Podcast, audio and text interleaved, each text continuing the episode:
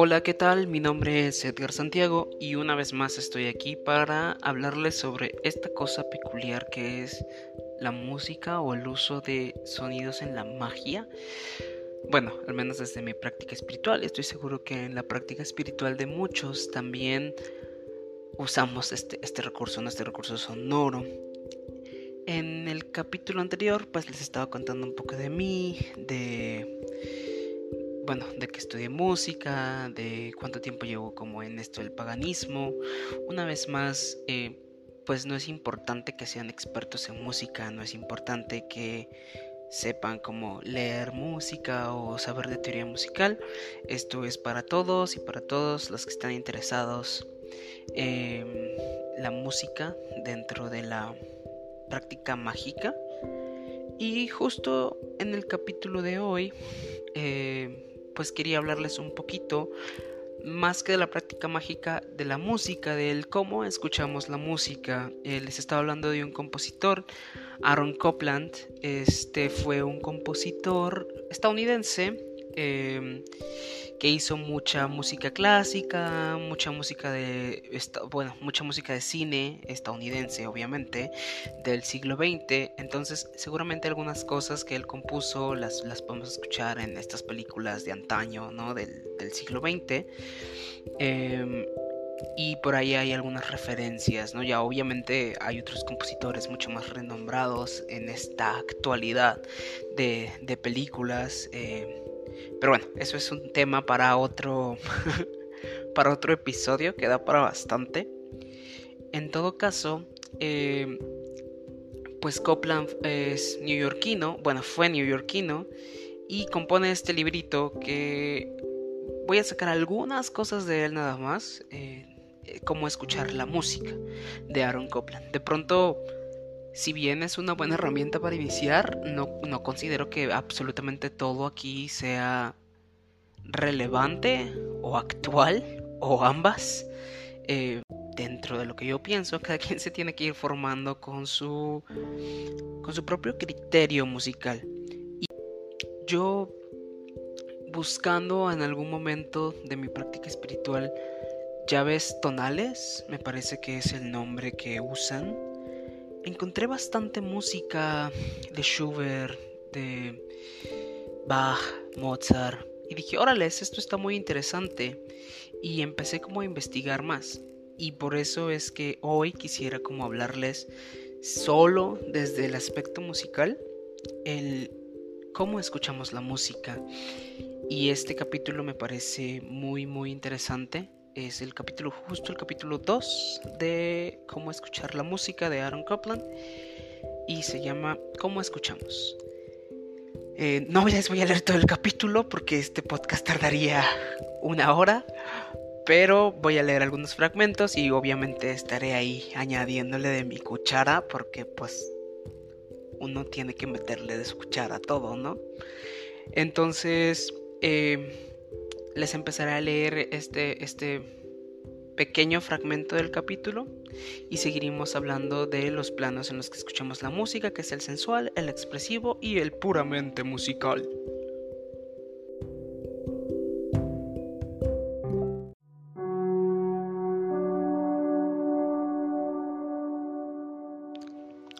Todos escuchamos la música según nuestras personales condiciones, pero para poder analizar más claramente el proceso auditivo completo lo dividiremos, por así decirlo, en sus partes constitutivas.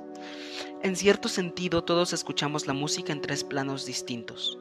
A falta de mejor terminología, se podrían denominar el plano sensual, el plano expresivo y el plano puramente musical. La única ventaja que se saca de desintegrar mecánicamente en estos tres planos hipotéticos el proceso auditivo es una visión más clara del modo como escuchamos. El modo más sencillo de escuchar la música es escuchar por puro placer que produce el sonido musical mismo. Este es el plano sensual. Es el plano en que oímos la música sin pensar en ella ni examinarla en modo alguno. Uno enciende la radio mientras está haciendo cualquier cosa y distraídamente se baña en el sonido. El mero atractivo sonoro de la música engendra una especie de estado de ánimo tonto pero placentero. Lo sorprendente es que muchos que se consideran aficionados competentes abusan de este plano de la audición musical. Van a los conciertos a perderse, usan la música como consuelo o una evasión, entran en un mundo ideal en el que uno no tiene que pensar en las realidades de la vida cotidiana. Por supuesto que tampoco piensan en la música. Esta les permite que la abandonen y ellos se largan a un lugar donde soñar, soñando a causa y a propósito de la música, pero sin escucharla nunca verdaderamente. Sí, el atractivo del sonido es una fuerza poderosa y primitiva, pero no debemos permitirle que usurpe una proporción exagerada de nuestro interés. El plano sensual es importante en la música, muy importante, pero no constituye todo el asunto. Y bueno, esto es lo que nos dice Copland sobre el primer em, plano de la música, que es el plano sensual. Es lo que les decía en el capítulo pasado, ¿no? De que uno va en el transporte público y trae música de fondo. Eh, traemos música de fondo porque realmente ni siquiera le prestamos atención y de pronto nos dimos cuenta de que ya pasaron 3, 4 canciones y la canción que nos gusta no la escuchamos por ir quizá pensando en otras cosas. Y es algo que sucede muy a menudo. Eh, y sí es muy importante que la música nos haga sentir algo y que nos haga em, sentir ciertas cosas o nos ponga en cierto estado. Sin embargo, al dejar de prestarle atención, pues también nos perdemos un poco porque nos perdemos de lo que está sucediendo en, en realidad con la música. Ahora hablemos del plano expresivo.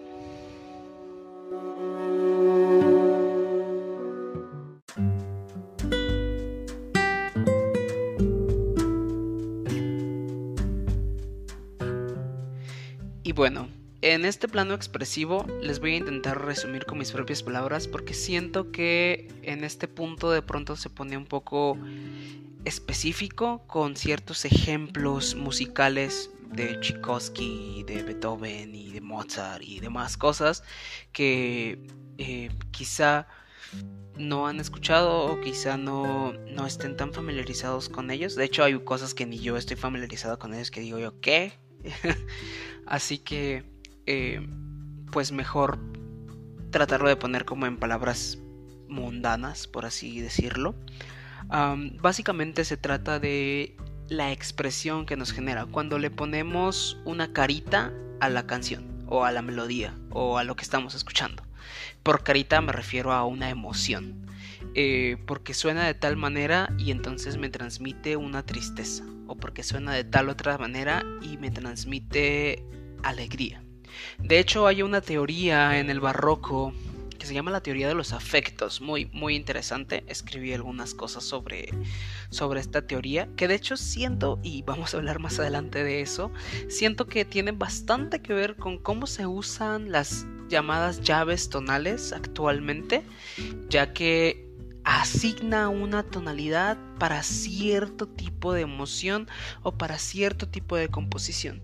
Lo cierto es que podemos ver mucho de esto, de este plano expresivo en la ópera. Yo que soy cantante, de pronto los compositores, si, si el personaje está como muy enojado, entonces usamos estos recursos de notas muy agudas y porque son gritos y usamos estos recursos de un tempo muy rápido porque, ah, porque estoy enojado. Eh, entonces es darle como esta expresividad a la música.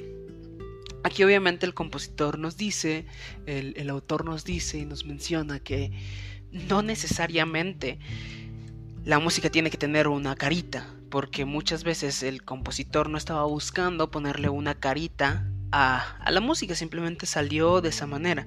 Aunque la música es de por sí expresiva, eh, muchos compositores, llámense Bach, llámense Mozart, llámense Bad Bunny, bueno, no creo que él componga su música, debe tener un grupo de mm, productores musicales que hacen como, como lo demás.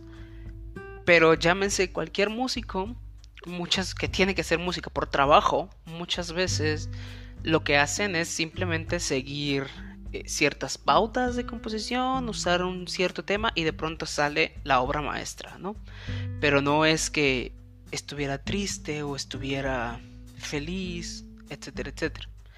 Hay, sí, cierta inspiración dentro de la composición, porque pues al final del día es talento de cada compositor y hay piezas muy bellas y hay piezas que son llamémosle muy melancólicas, muy tristes, que hacen llorar, piezas que son muy alegres, eh, muy bonitas, que generalmente son las que encontramos en este tipo de llaves tonales, eh, que es un sonido dentro de una determinada melodía o una armonía específica, que nos ayuda a que cuando suena eso influencia a un nivel físico, emocional y mental y atrae cierta cosa, ¿no? Ya, ya sea sanación, amor, abundancia, etcétera, etcétera. Llámese lo que ustedes quieran para lo que las usen, si es que las usan y si es que han escuchado sobre ellas. pues es aquí un poco donde, donde nos quedamos en esta parte de la expresión, de qué expresión nos da la música, si es triste, si es feliz, si está enojado, si no.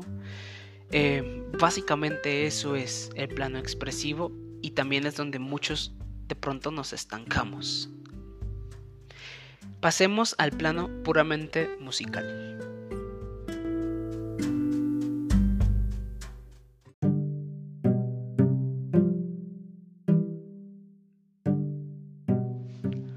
El tercer plano que existe en la música es el plano puramente musical. Además del deleitoso sonido de la música y el sentimiento expresivo por ella emitido, la música existe verdaderamente en cuanto a las notas mismas y su manipulación. La mayoría de los oyentes no tienen conciencia suficientemente clara de este tercer plano. Por otro lado, los músicos profesionales piensan demasiado en las meras notas. A menudo caen en el error de abstraerse tanto en sus arpegios y estacatos que olvidan los aspectos más hondos de la música que ejecutan. Pero desde el punto de vista del profano, no es tanto cuestión de vencer malos hábitos en el plano puramente musical como de enterarse mejor de lo que sucede en cuanto a las notas. Cuando el hombre de la calle escucha las notas con un poco de atención, es casi seguro que ha de hacer alguna mención de la melodía. La melodía que él oye es bonita o no lo es, y generalmente ahí deja la cosa. El ritmo será probablemente lo siguiente que llame la atención, sobre todo si tiene un aire incitante pero la armonía y el timbre los dará por supuestos, eso si llega a pensar si quieren ellos. Y en cuanto a lo que la música tenga algún género de forma definida, es una idea que no parece habérsele ocurrido nunca. Eh, bueno, esto es parte del fragmento de cuando empieza a explicarnos de el plano puramente musical. Básicamente nos habla como de los aspectos de la música que de pronto no escuchamos y que de los cuales la mayoría de las veces no somos tan conscientes. Y como les decía en el capítulo pasado, muchas veces como músicos profesionales tienes tanta información en la cabeza que justo escuchas solamente desde acá y te olvidas de la expresión, de las sensaciones. Y eso tampoco está chido, tampoco está bien. Bueno, no es que no esté bien, simplemente no es como la mejor experiencia. Entonces, como se dan cuenta, estos tres planos no tienen por qué estar peleados. No significa que si escuchamos en un plano, no vamos a poder escuchar en el otro.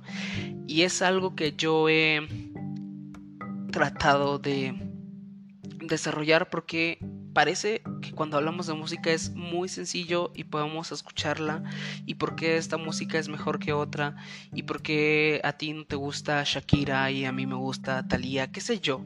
Eh, hay, hay mil y un cosas por las que puede o no gustarnos cierto tipo de música y de pronto cuando nosotros nos sentamos y nos preguntamos ¿por qué? Es ahí cuando realmente puedes tener ciertas revelaciones. Eh, yo les puedo decir, bueno, tal vez no el por qué, pero les puedo decir que en, mis gustos musicales son muy variados. A mí disfruto un buen concierto de música clásica. De hecho, uno de mis compositores favoritos es Mozart. del, clásico es mi compositor favorito. Me gusta mucho su concierto para piano en re menor. Me gusta mucho del romántico Borjak, por ejemplo, es un compositor ruso. La Sinfonía del Nuevo Mundo es preciosa. Me gusta mucho Händel porque es algo que disfruto mucho cantar y además disfruto mucho escuchar eh, Händel barroco.